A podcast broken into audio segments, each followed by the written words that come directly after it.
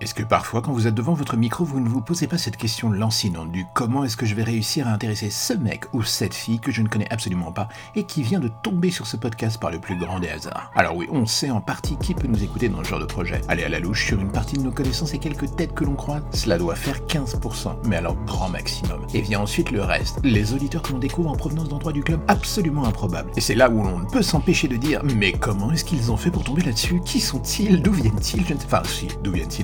Mais bon, qui sont-ils? Voilà, c'est la vraie question. Est-ce que cela leur plaît, les emmerde, les ailes à s'endormir? Je n'en sais rien. Plein de questions sans réponse pour un forçat du micro comme moi. Et par extension, de plein d'autres gens dans la même galère, j'imagine. Dans le fond, même en retournant la situation dans tous les sens, on va se dire qu'il n'y a pas de solution miracle. Eh oui, c'est la vérité.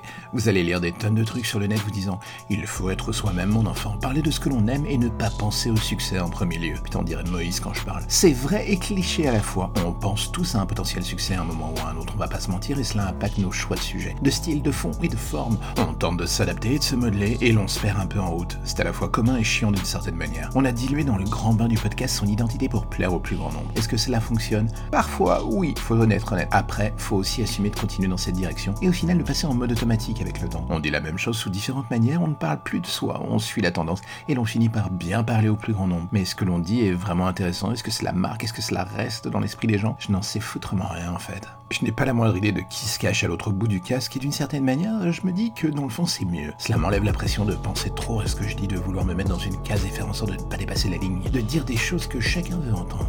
En gros, d'être un peu trop grand public. Je ne sais pas vraiment comment je pourrais définir la ligne éditoriale de ce podcast. Des chroniques à l'emporte-pièce en fonction de mon mood, de ce que j'entends, pense ou lis. Ça n'a pas toujours beaucoup de sens sur la longueur et cela part beaucoup, beaucoup dans tous les sens. Mais cela me ressemble un peu dans le fond et c'est peut-être cela la seule et unique recette, même si c'est atrocement cliché de le dire, je le reconnais. Faire ce que l'on aime en restant sur sa ligne et sans plan de carrière, en dehors du cadre et en parlant, testant des choses et en se disant on verra bien ensuite, on se prend pas la tête.